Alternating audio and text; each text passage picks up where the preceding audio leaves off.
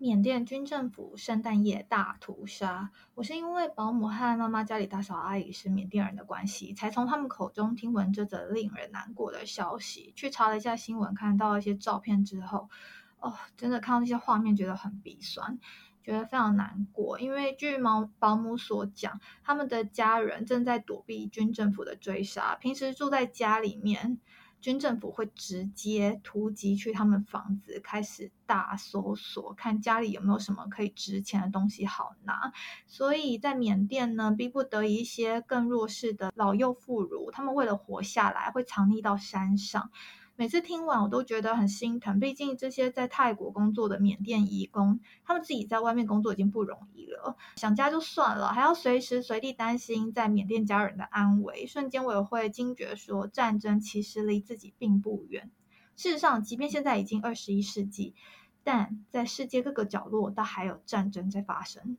这提醒我们，我们很幸运。当你觉得日子过得不是那么顺遂的时候，想想至少我们还有可以居住的地方，不用担心可能会被乱枪扫射啊，尸体被集体捆捆绑，而且还被放火烧焚。活着的家人可能根本没有办法辨识死掉的是不是你。等于你会成为一名无名师。那讲完沉重的话题，我们来转换一下心情吧。就如标题所说，请问你们觉得泰国最贵的麦当劳在哪里？一般人呢，第一个想到的是机场。但昨天从 Gabi 飞回来的我，发现这里的麦当劳汉堡足足比曼谷多了五十块，算是比较机场的规格。Gabi 的中文呢是甲米，它位于泰国南部，从曼谷搭飞机差不多一个小时就可以抵达。我妈那天跟我讲，我才想到说，其实我在之前已经去了蛮多次的。那掐指一算，大概有五次左右。对我们这次去是特别为了过圣诞节。泰国的政府为了刺激国内观光经济，于是呢给泰国人饭店补助。原本可能一晚七千块泰铢，打折下来差不多是四五千块一晚。哦，对了，台币还有泰铢的汇率几乎是一比一。既然提到了麦当劳，就不免俗要提一下肯德基。泰国人其实喜欢肯德基胜过于麦当劳。如果你是身为一个外派的主管，你要请下属吃饭的话，就是你的下属可能是泰国人，那请吃肯德基会比请吃麦当劳还要深得他们的心哦。泰国的肯德基跟台湾有点不一样，如果你点的是鸡翅，那一定要尝尝看充满当地特色的辣椒酱，它甜甜辣辣的味道，味道很。菜，再来是肯德基有出泰国限定的酸辣炸鸡饭，你们一定会想说，嗯，肯德基卖饭会好吃吗？答案是好吃的，至少我老公很喜欢辣。他他自己的话是泰国嘴，但是我是台湾嘴，所以我对于这种泰式料理是兴致缺缺。但是曾经我老公他买来之后啊，我有偷尝几口啦，觉得还不错。那这好吃的程度大概就跟泰国那种酸辣泡面是差不多的。嗯，我老公他有时候太久没吃到，他还会心痒的那种好吃程度。那对于 Gabi，我印象最深的是 Santala 饭店，这个住宿经验因为很特别、很美好，所以我们还来住过两次。网络上 Google 价格是写五到六千泰铢一晚，你们可以在自己上网查一下确切的价格。这家饭店唯一的缺点就是进出有点麻烦，它需要靠船只来接驳。他们是一岛一饭店，所以如果从曼谷机场出发，下了飞机之后，从 Gabi 机场开车要到主要道路，大概车程快一个小时，然后需要再转搭船到 Santala 饭店。讲完了缺点，我再来讲优点。刚刚是缺点，现在要讲优点。饭店呢是五星级的啊，所以健身房、游泳池这种标配就不用特别提了。但是它厉害的是，它饭店的餐厅踩出去就是沙滩，沙滩上有很多的螃蟹，随时随地都可以点杯啤酒，坐在沙滩上享受夕阳跟沙滩海景。可能我对于螃蟹和在沙滩上喝啤酒有特别的癖好，像很多人他们去海边是享受海浪啊、捡捡贝壳啊、玩那个沙滩排球啊，但对于海滩的。我最向往的活动，其实是在相对阴暗处抓螃蟹啊，然后喝喝啤酒。嗯，至于为什么是相对阴暗处，因为我还是不想要晒太黑。平常在曼谷，阳光日照已经够充足了。嘎比呢，它算是一个观光城市，所以不止麦当劳，就连嘟嘟车，嘟嘟车他们讲嘟嘟，也是泰呃泰铢六十起跳。六十泰铢起跳，这个价钱算是蛮贵的，因为在曼谷两百公尺的距离，如果说搭机呃机车骑士的话，那个费用大概是十五到二十泰铢，等于说大概是十五块起跳啊。那这次我们带着小孩在上嘟嘟车前。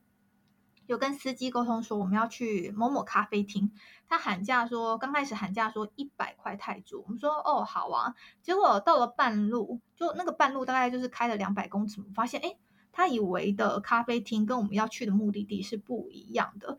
那这时候司机就说，哎，如果要去我们本来设定的那间咖啡厅的话，要一百八十泰铢。我们就说啊，嗯，一百八十泰铢，那。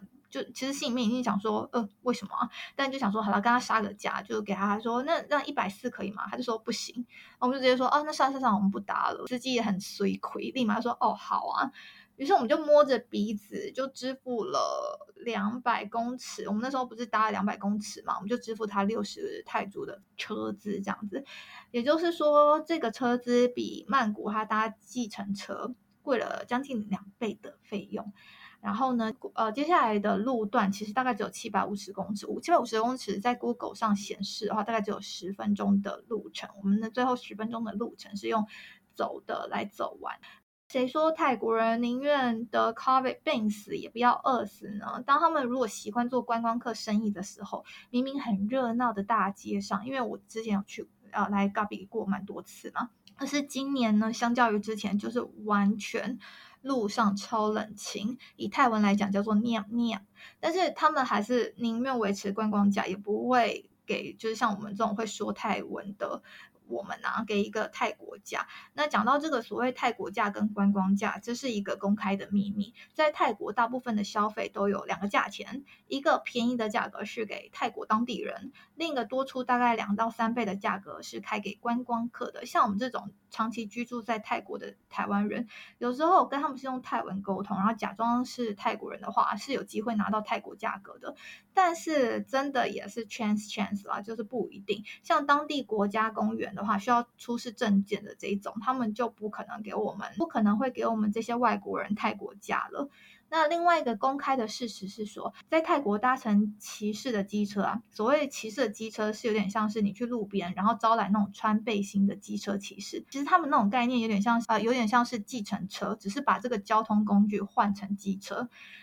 或者是说你们要搭那种具有当地特色的嘟嘟车，就我刚刚讲的嘟嘟嘟嘟，他们基本上都用喊价的，然后这个价格会比计程车还。贵，嗯，因为计程车一般来讲，我们是有机会跟他讲说照跳表，照跳表的话就是一般人泰国价这样。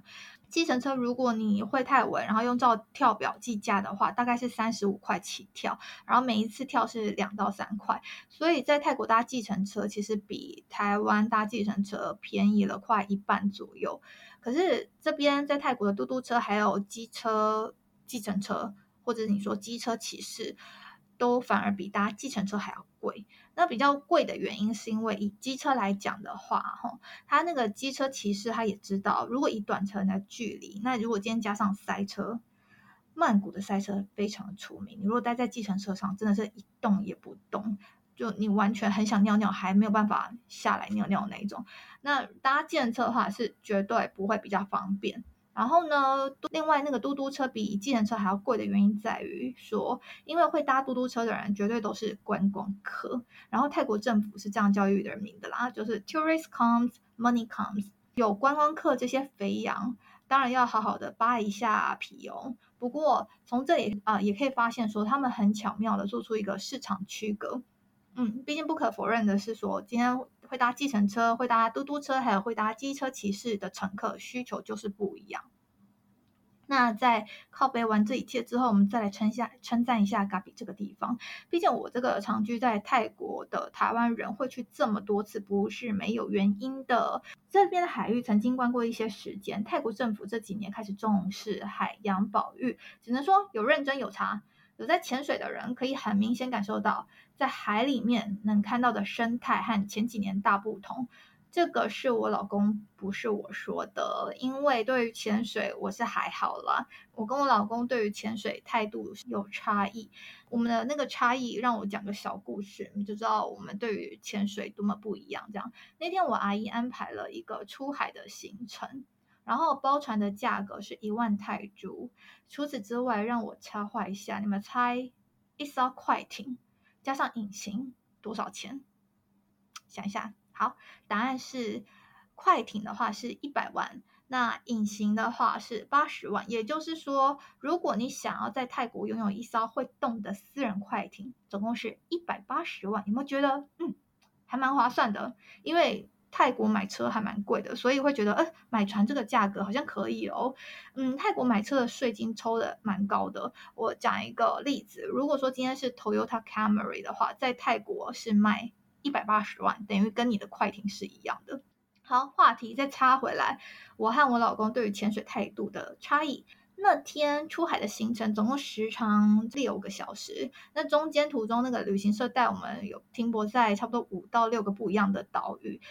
总共有三个可以潜水的点，差不多第一个潜水景点，我下完水结束后就极度的想要回海岸边洗澡，然后看海放空，这样就觉得哇，因为我我会晕船，当然我有吃晕船药了，可是就觉得天啊，待在上面。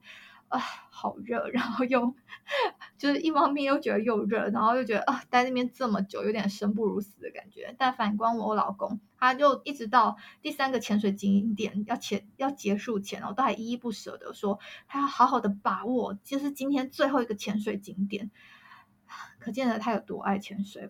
虽然我不爱水上晒太阳的活动，但我还是时常去 Gabi 度假的原因，单纯就是因为圣塔拉的一岛一饭店住起来很舒适，待在冷气房还能够看到海景之外，也能够在干净的沙滩上抓螃蟹。顺带一提，如果你跟我一样不是很热爱这种水上活动的话，嗯，出海其实还是很值得可以去体验一下。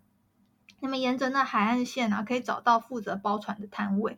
曾经我那时候结婚前吧，有一次跟一个女生朋友来嘎比出海，就是这样子。我们那时候和呃别人就陌生人是合伙搭一艘船。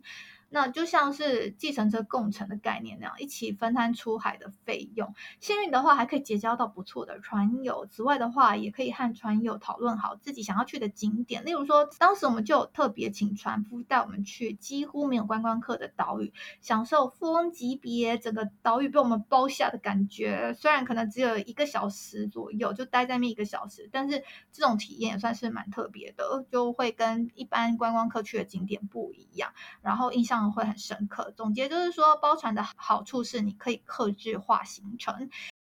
喜欢今天这集的听众，请帮忙分享给身边的朋友。如果你是长期居住在台湾的听众，想要留言的话，需要找到我的 IG，因为我如果要看到在台湾听众的留言，需要到 Apple Podcast 的后台去看，我实在是有点懒惰。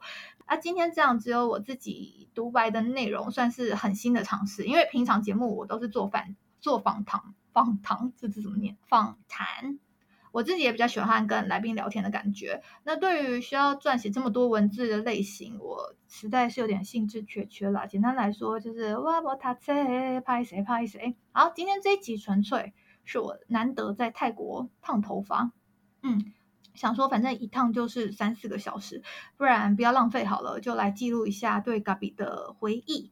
那这种机会很少见，毕竟我顶多半年、一年才弄一次头发。所以你们如果不喜欢这样的内容，也不用特别跟我说啦，我也不想知道。反正这也不会是这个节目的常态。对于访谈啊，还有主持，我自觉还有很多需要学习的地方。所以如果你们有什么建议的话，就欢迎来 IG 留言给我吧。那如果有喜欢的话，也麻烦 tag 我的 IG，让我知道你们正在听这个节目哟。